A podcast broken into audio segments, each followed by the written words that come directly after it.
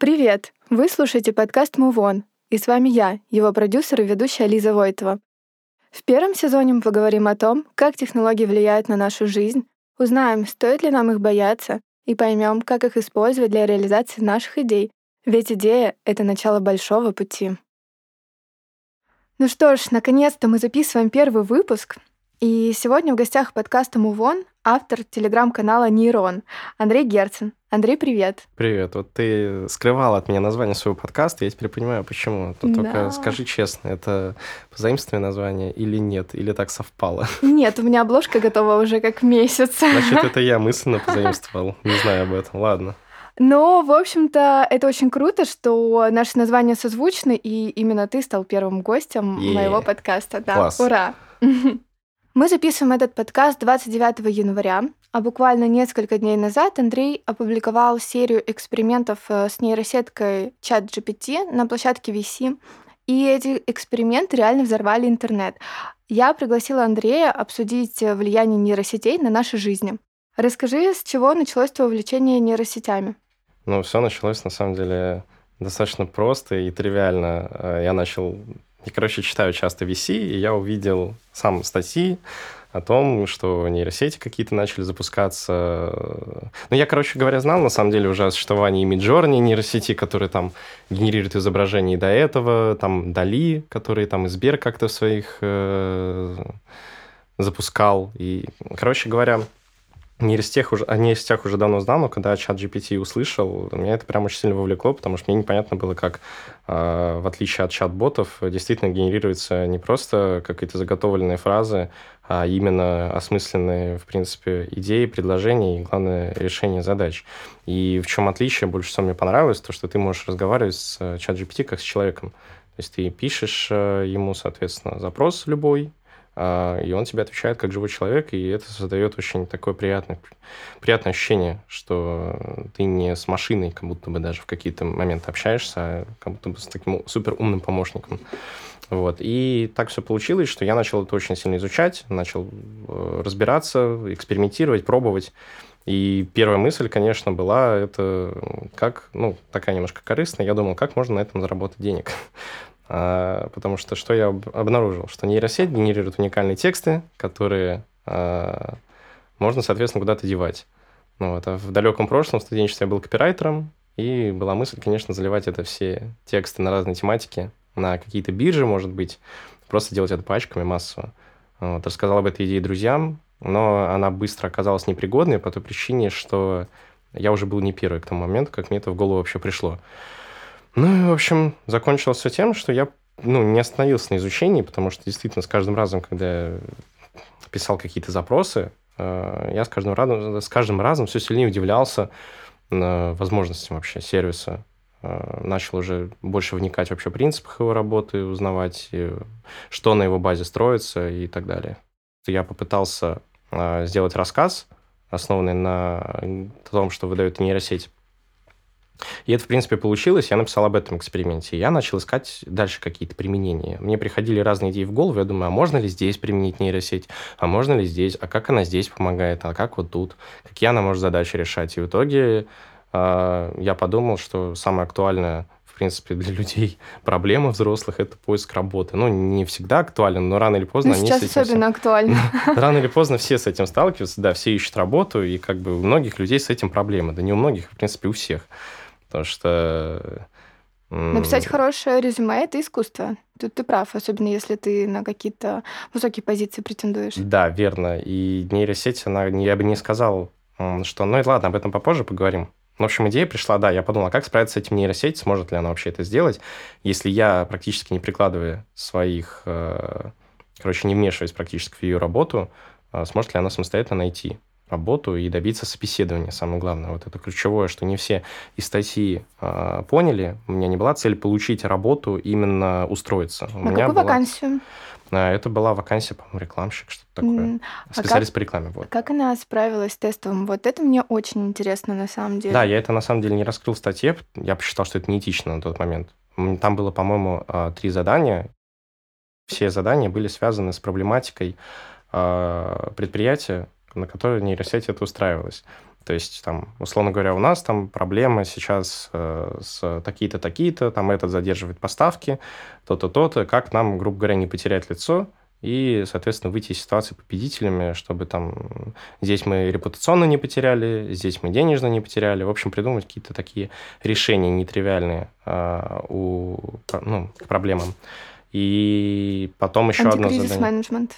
Да, да, да. Потом было что-то связанное с внутренним пиаром, по типу, что, грубо говоря, наши работники э, сейчас не очень там не очень вовлечены в корпоративную культуру, предложить есть там способы, которые могут там для нашего предприятия, соответственно, это все дело исправить. Какое тебе решение предложила нейросеть? На нейросеть я, честно, не помню, но потому что это надо посмотреть, почитать. А у меня где-то скриншот валяется. Но нейросеть что-то сказала по типу, что давайте-ка мы организуем такие-то мероприятия конкретные, давайте мы попробуем провести вот такие вот варианты активностей, давайте попробуем сделать опрос у людей, узнать, э, ну, у работников, что им нравится, что им не нравится.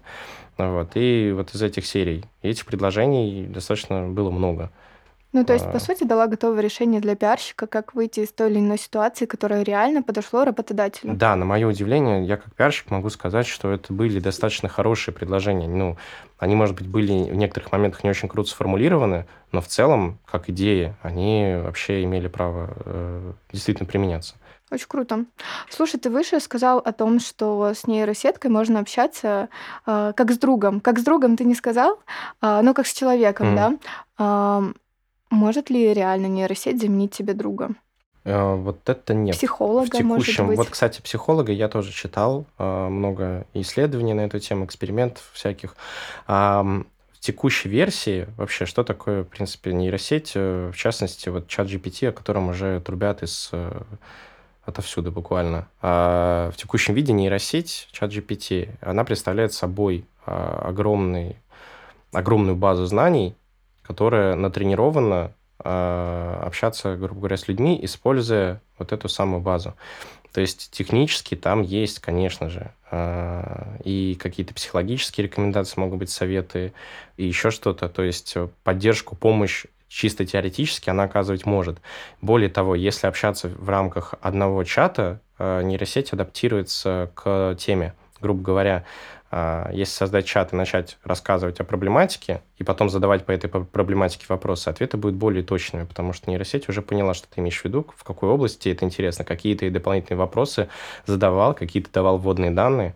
Ну вот. И чисто технически какие-то советы дать она может, но прям заменить друга по типу «Йоу, как дела? У меня все нормально, а как у тебя? Что, как у тебя там с твоей девчонкой, Катюхой там разрулили, не разрулили, а как у тебя на работе?» То есть, ну, друг на это способен, а в текущем виде нейросеть э, не совсем. Все-таки чувствуется, что это не твой товарищ, с которым ты знаком много лет, а действительно машина. Угу. Но мы ведь постоянно тренируем нейросети, которые мы используем в нашей бытовой жизни. Например, я воспитываю Алису, и она выдает мне именно то, что мне нравится. Даже Midjourney тоже там можно указать стиль и настроение картинки, и ты получишь э, как бы что-то наиболее подходящее. А вот можно ли в чат GPT создать э, текст, который будет э, соответствовать твоему авторскому слогу? А, я читал, опять же, эксперимент на Западе. Какой-то чувак написал сказку детскую. И... У нас уже тоже написали сказки. Да, но на самом деле я смотрел, что там получилось. Весной был интересный эксперимент еще не с чат GPT связанный. А, вот как раз максимально подходит это э, к вопросу. Там автор, я честно не помню, что за автор, но, видимо, он что-то пишет активно. Он загрузил, по-моему, пять глав своей книги и попросил остальные главы дописать нейросеть. И это было не чат GPT, по-моему, потому что тогда ее не существовало а, в открытом тестировании. А, вышло из этого, вроде бы как что-то из этого получилось, то есть нейросеть учит, учла а, пять глав книги, и вроде как, в, соответственно, под редактурой автора она написала продолжение этой книги. Я не очень вникал именно, что были за запросы, а, как долго он ее тренировал, как много он редактировал, но по словам автора, опять же, это все дело получилось. То есть технически, опять же, если мы а, покажем нейросети, как мы пишем, и попросим написать что-то там в нашем же стиле, может быть, получится, но это более применимо к английскому языку, потому что лучше всего чат GPT работает на английском. На русском очень много ошибок, пунктуационных, э, лексических, грамматических, она путается, она теряет нить повествования и действительно может просто увести вообще историю в какую-то, ну, в какое-то русло непонятно совершенно.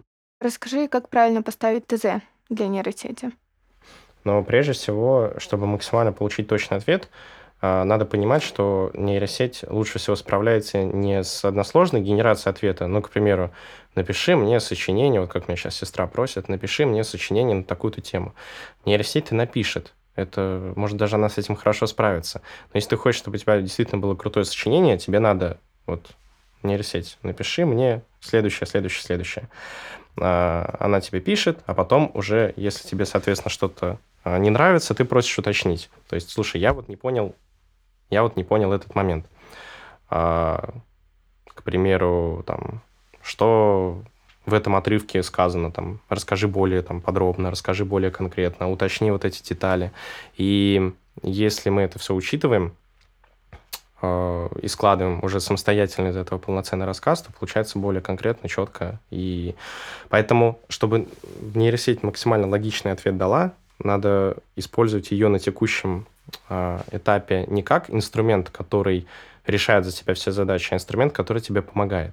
То есть ты должен для начала уметь писать и понимать, о чем ты пишешь. А нейросеть... Ну, то есть, по сути, она может шаблон для тебя создать, да? То есть ты пишешь такой запрос, напиши сочинение а, о том, как я провел лето, был у бабушки, читал такие-то книжки, ел такие ягоды, собирал их в саду, образно, да? А, там гулял, играл в казаки-разбойники, угу. и а, количество символов такое-то, такое-то. Да, да, ну, то есть как можно четче. А в картинках? Вот в картинках это, кстати, более четко прослеживается. вот опять же в нейросети Midjourney, а, которая генерирует картинки на основе текстовых запросов.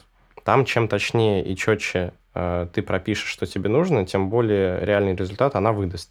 И работает она уже по нескольким а, алгоритмам. То есть она может, во-первых, на основе какого-то изображения сделать тебе картинку. К примеру, у меня фотография с Телеграма, моего непосредственно, это мое лицо, на которое я попросил э, нацепить футуристичную маску, э, убрать фон, потому что в оригинале фотографии там кирпичи, э, и все, типа, и сделать это изображение реалистичным, в хорошем качестве. И это получилось. Не с первой попытки, конечно, она меняла лицо до неузнаваемости, и там вообще не я получался, и маска была кривая.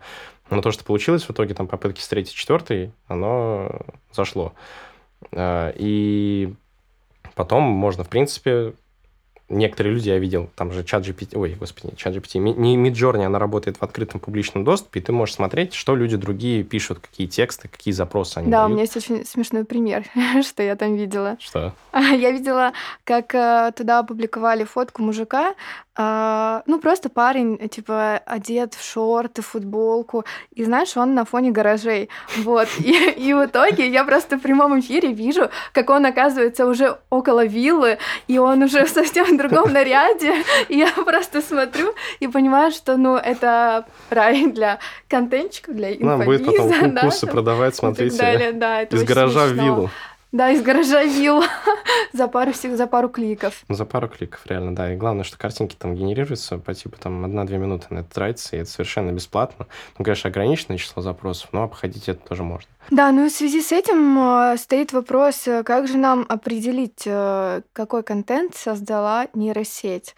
Ну, то есть мы получаем какое-то невероятное количество текстов, картинок, что из них реальность, мы уже не понимаем. И на это уже есть ответ. Давай. Буквально ночью я почитал исследование.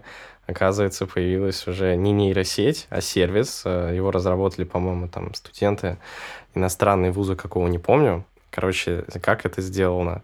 А, они... Вот тут начинается очень такая техническая тема. А, попробую просто, как я понял, передать словами. А, есть определенные алгоритмы, которые нейросеть, э, которым нейросеть следует. То есть то, что она пишет, так или иначе подчиняется каким-то существующим законам. Опять же, в текущей версии нейросети, вот чат GPT, если мы Шаблоном. говорим. Ну, если совсем просто, то да, грубо говоря, шаблоном. И э, это все научили распознавать, даже учитывая тот факт, что текст мы можем, допустим, поменять. То есть, к примеру, если мне сейчас нейросеть сгенерирует сочинение, я отправлю это вот этим студентам, они прогонят это через сервис, они скажут, твой текст в 14 из 15 случаев, они скажут, что твой текст сгенерирован нейросетью. То есть они это смогут распознать. А если я изменю до 25% текста, э, сгенерированного своими словами, перепишу, перефразирую, добавлю, дополню, все равно в 14 из 15 случаях, согласно исследованиям, э, мой текст будет считаться сгенерирован. По сути, так же, как работает антиплагиат. Да, да. И самое, что в этом смешное, что чат GPT, насколько я понимаю, был создан, э, точнее, может быть, не создан, но в открытую публичную бета он попал 30 ноября. Сейчас э, конец января. Прошло сколько? Два месяца, получается? Mm-hmm. За два месяца э, уже не то, чтобы это разлетелось, уже придумали, как это можно скажем распознать. так, распознать, да. Но, естественно, ответ следующий. То есть, можно ли будет распознать? Да, уже технически это можно сделать, уже кто-то научился. Но прогресс не стоит на месте, все обходят антиплагиат все, а, как, как это... Добавляют символы. Да, там добавляют символы, добавляют там незаметные точки. Прогресс не стоит на месте. И опять же, вот что самое крутое, учитывая количество инвестиций, которые планируются вливаться в развитие нейросетей, ну, будет просто все это совершенствоваться гораздо быстрее, чем в итоге распознаваться, мне кажется. Но мы поживем, увидим. Я mm-hmm. не футурист, не могу знать точно. Настанет ли тот момент, когда нейросеть э, прекратит свое обучение и станет достаточно умной? Ну, тут все зависит, во-первых, от э, базы данных, э, которой нейросеть пользуется. Я буквально по-моему, вчера опубликовал статью, в которой э, рассказывалось о нейросети от Microsoft, тоже на GPT-модели построенной. Основная фишка в том, то, что она учится не просто на там, условной Википедии, еще на чем-то, а на портале, я не помню, честно, как называется. Я писал о нем, вылетел с головы, но что-то... А, PubMed. В общем, этот PubMed — это что-то типа проверенной классной Википедии для медиков. Это огромная-огромная-огромная база знаний, рефератов, э, докладов, исследований, чисто связанных с медициной. И самое классное, что они все проверены. То есть это не просто какой-то чувак типа меня загрузил туда что-то, и нейросеть по этому там, докладу что-то поняла, а эта информация оказалась бы ложной. Нет, это действительно проверенный источник. И у PubMed есть сервис PubMed Q&A, то есть, ну, грубо говоря, вопрос-ответ, mm-hmm. и uh, сравнили несколько нейросетей, сравнили, насколько их ответы точные, uh, насколько они решали проблему, но самое главное, они это сделали так, что тоже эта нейросеть, которую назвалась, по-моему, BioGPT от Microsoft, она работает тоже на нативном человеческом языке. То есть, как работает Google? Мы пишем ключевой запрос, получаем ответ уже готовый, а нейросеть составляет ответ на основе исследований. Что это дает? Это может дать диагноз, э, назначить, какое-то лечение предложить. Короче, это очень круто. И э, резюме из этого всего, э, она обогнала человека уже. То есть human performance, там уровень был что-то типа 78 баллов, у этой нейросети выше 80. То есть если сравнивать точность и экспертность человека в постановке, может быть, там, диагнозов, к примеру, то нейросеть уже это делает точнее. Тут открывается очень много философских вопросов и вопросов будущего, которые, я уверен, на 100% рано или поздно возникнут. А, то, что когда нейросеть, а, ну, она не, не начнет заменять врача, начнется, мне кажется, сначала такое, что сначала она будет работать с ним в паре. Но если какие-то диагнозы, к примеру, и лечения будут ставиться не человеком, не врачом, а нейросетью, то одно дело, когда ошибается врач, это как бы входит в процент какой-то статистики. Только если ошибется нейросеть, которую называют точнее и лучше, это создаст, прецедент, создаст прецедент, что искусственный интеллект убил человека, к примеру. Но она обучится на этом примере. Обучится на примере, но создаст огромный прецедент, то что общественность будет возмущаться, и начнется регрессия. Проекты... Ну, это ладно, это на самом деле больше мои мысли. Да, в общем, отвечая на вопрос, конечно, обучить э, нейросеть можно, э, чтобы она действительно выдавала достаточно более качественный материал на более крутом языке, но очень много нюансов, опять же, потому что а, слишком все это сейчас стремительно развивается, и непонятно, в какое русло унесется. Ну да.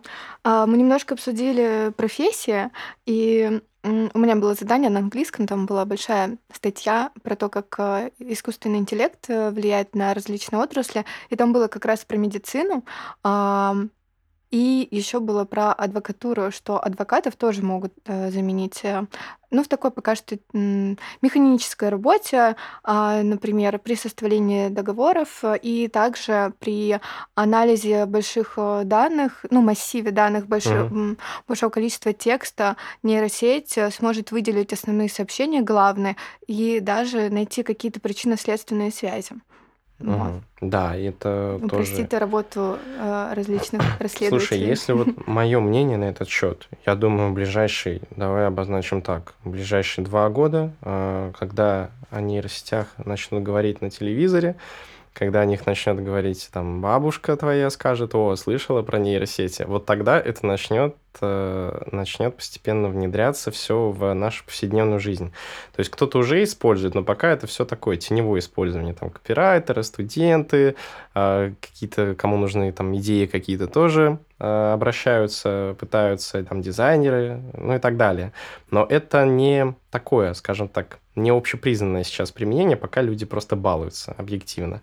А когда уже это все дойдет до каких-то, скажем так, жизненно важных профессий, от которых зависит там в какой-то степени судьба человека, то есть это опять же юриспруденция у нас идет вся, а это у нас идет опять же медицина уже упомянутая и так далее когда нейросеть должна будет принимать какие-то жизненно важные решения, вот тут начнется очень интересно, что с этим будет, как страны будут это пытаться регулировать, не регулировать. То есть, например, в какой-то стране скажут, класс, прогресс, она действительно точная, мы признаем это, давайте она будет работать в паре с врачами, к примеру. Или давайте она будет помогать юристам ставить более точные, соответственно, там какие-то обвинительные доводы или оправдательные доводы, в общем, основываясь на каких-то фактах. Окей. А, но какие-то страны увидят в этом ужас, ну, до которых дошел прогресс, увидят в этом ужас, страх, а, нечестивость всякую и скажут, нахрен нам это надо, начнут это регулировать, запрещать. Ну, это мое мнение.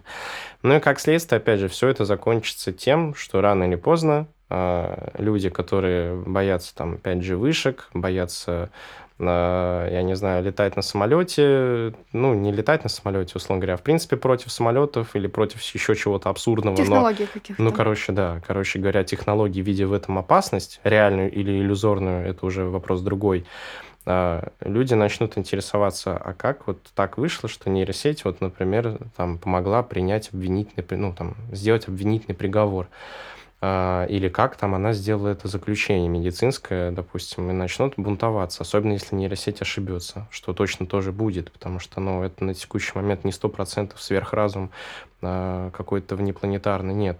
То есть такое случится, и когда это случится, создастся прецедент, и когда создастся прецедент, будут общественные волнения, которые тоже непонятно к чему приведут. Но то, что это все случится в ближайшие там 2-3 года, ну, я в этом более чем уверен. И, как мне кажется, э, немножко вот о себе, какую роль я в этом нашел для себя. Не то, что я какой-то там супер медиум, который может что-то предсказать. Нет, я э, на текущем этапе хочу в какой-то степени ускорить это принятие, потому что я хочу, чтобы люди ну, сами тестировали на возможности, сами пытались э, разобраться, где они могут применять, в каких областях, отраслях, и вот на каких-то в какой-то степени шуточных примерах по типу моих резюме, по типу там рассказов про алкоголика, которые тоже сгенерировала нейросеть. Хочется понять, э, точнее, хочется показать людям, что они могут применять в совершенно разных областях. Ты планируешь в своей работе применять? Вот, э, честно признаюсь, я пробовал пару раз, но у нас специфика деятельности, которой мы занимаемся, она технически сложная, и, э, скажем так, мы создаем продукт, которого еще, можно сказать, не было на рынке. То есть были какие-то его аналоги. Ну, опять же, погружаться в технические детали это очень сложно, это вообще отдельный там трехчасовой, наверное, разговор. Но нейросеть, она же ограничена базой, а база это не самое актуальное. То есть, э, если ты попросишь рассказать о новостях, там, которые произошли в январе 22 23 уже, извиняюсь, года, она не расскажет, потому что ее база, по-моему, прошлогодняя или чуть ли даже не 21 года. Ну и, соответственно, э, у нее нет информации вообще технической, технически ее не может быть о том, что мы делаем. Поэтому в работе единственное, как она может мне помочь, но мы сейчас уйдем от чат GPT, мне очень нравится новый переводчик, а, DeepL, по-моему, называется. DeepL, да, но да. это не новый переводчик. Ну, я, Я его хорошо. активно использую. Новый для меня. Он мне показался круче гораздо Google Translate, но Да. я и Google Translate не очень люблю использовать. Но, тем не менее, когда общий, смыс- общий смысл текста, особенно технического, мне хочется понять, я уже использую, да. Но чат GPT в работе, наверное, в какой-то степени я из принципа, на самом деле, не пользуюсь, потому что мне хочется все-таки развиваться как специалист, а мне кажется, если я буду в своей отрасли перестать вникать в то, что я пишу, о чем я рассказываю и что я продвигаю, а, но это на мне дегенеративно немножко скажется, я просто обленюсь и перестану быть востребованным как специалист. Поэтому Ну, я имею в виду, что можно использовать нейросеть как помощника и для генерации определенных идей, потому что, как ты сказал, а, нейросеть отлично справилась с, с, э, тестовым заданием, соответственно, выдала готовое решение для, ну, подходящее для рынка. Ну и ты тоже можешь использовать это, и я в том числе, потому что я тоже пиарщик и могу использовать просто для генерации идей. А что еще можно сделать для моей компании, для того-то, того-то? Да, но надо тогда, опять же, понимать специфику компании. Одно дело мы говорим, там, привет, э, нейросеть, сгенерируй ко мне, пожалуйста, а, я не знаю, идеи для рекламы лифтостроительного завода в Щербинке, там, например. Вот она тебе скажет, то, что она понимает, что такое лифтостроительный завод, она понимает, Мгм. допустим, что он существует, она понимает, что это происходит в Щербинке, она понимает, чем завод ваш занимается, к примеру, и может какие-то идеи сгенерировать. Окей, но если речь о каком-то сложном продукте, который еще разрабатывается, то она не даст точные запросы. Честно, я пробовал, но вышло не очень.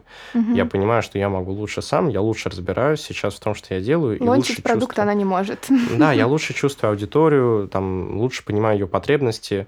То есть, да, какие-то идеи может подать, но она подаст идеи не сильно лучше, чем э, просто человек моей профессии, не разбирающийся в моем продукте. Мгм. Вот. Слушай, ну вот э, и нейросетка уже активно создает музыку. Как ты считаешь, может ли она создать хит? И тут уже я тоже об этом писал. Опять же, вот такие темы, да, Про интересные. хит я у тебя не видела. Не, хит, хитов еще я тоже не видел от Про нейросети. музыку, да, я видела у тебя статью, но мне интересно именно хит. Соответственно, если у нее есть вся база а, данных, а, база знаний, и наверняка она понимает, э, там, вот этот трек, э, который выпущен, он более успешен, а этот трек менее успешен, она может использовать определенные паттерны и создать э, что-то, что понравится аудитории. Тут э, про не музыкальную индустрию, да, там тоже очень интересно поразмышлять. Э, У меня есть очень хороший товарищ, мой друг, э, который музыкой занимается давно, то есть какое-то время он был известен в ТикТоке, когда ТикТоком все активно пользовались, там, ну, прям хорошо известным. И как бы я о музыке с ним часто общаюсь, э, больше от него черпаю какую-то информацию а, по типу того, да, как создать хит, как создать что-то вирусное, как создать что-то такое интересное. Надо начать с того, что в 21 веке, в принципе, да и начало, наверное, с конца 20 века, музыка ценится в меньшей степени сейчас как музыка, если мы говорим о хитах. Потому что, условно, есть талантливый композитор, который будет там, не знаю, талантливый скрипач, он будет, скорее всего, играть в переходе, чем нежели он создаст шедевры, которые будут слушать миллионы. Но мы видим сейчас артистов, которые в топе чартов э, русскоязычных, к примеру. Это уже, по сути, шаблонные треки, э, записанные под какую-то копирку, и они не несут в себе какой-то ценности, они несут в себе посыл. И говоря о нейросетках, э, создать классный трек они могут. Но тут уже вопрос следующий. Э, Сможет ли человек, а точнее даже нет, сможет ли нейросеть этот классный трек продвинуть так, как это делают сейчас э, артисты, находящиеся в чартах? Мне кажется, прецедент, что нейросеть э, создала трек, написала текст и нашумела, он будет.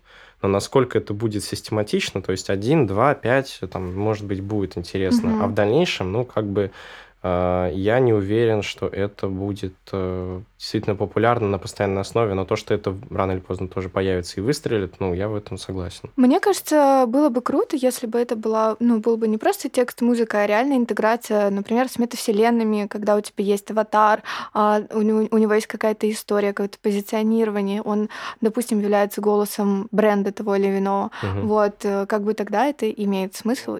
Да, может быть. Вот я еще вспомнил такую вещь. э, Был такой фильм интересный, очень мне нравится. Называется «Я робот».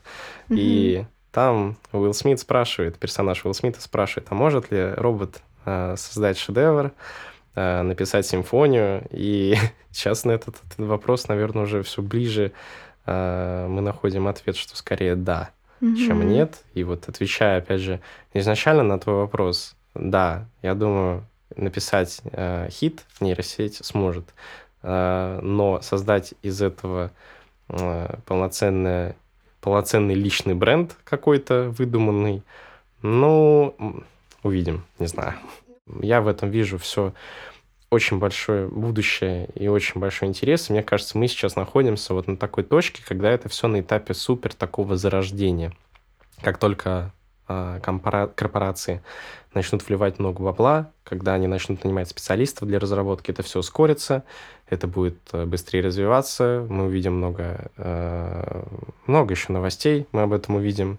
Не только в моем Телеграме или на VC, или еще на каких-то профильных порталах, об этом будут болтать вообще все, и тогда будет очень интересно, и хочется стоять у истоков вот зарождения такой технологии. Да, так что не стоит бояться влияния нейросетей, стоит их э, использовать как своих помощников, тестировать, Во всяком пробовать случае, применять. в ближайшие годы, да, Да. пока они не стали слишком умными. А дальше посмотрим. Дальше посмотрим. Спасибо, Андрей, за такую интересную беседу. Я думаю, что нашим слушателям тоже было довольно полезно. Слушайте подкаст Муво на всех подкаст-площадках, смотрите на ВК-видео и Ютубе. До новых встреч!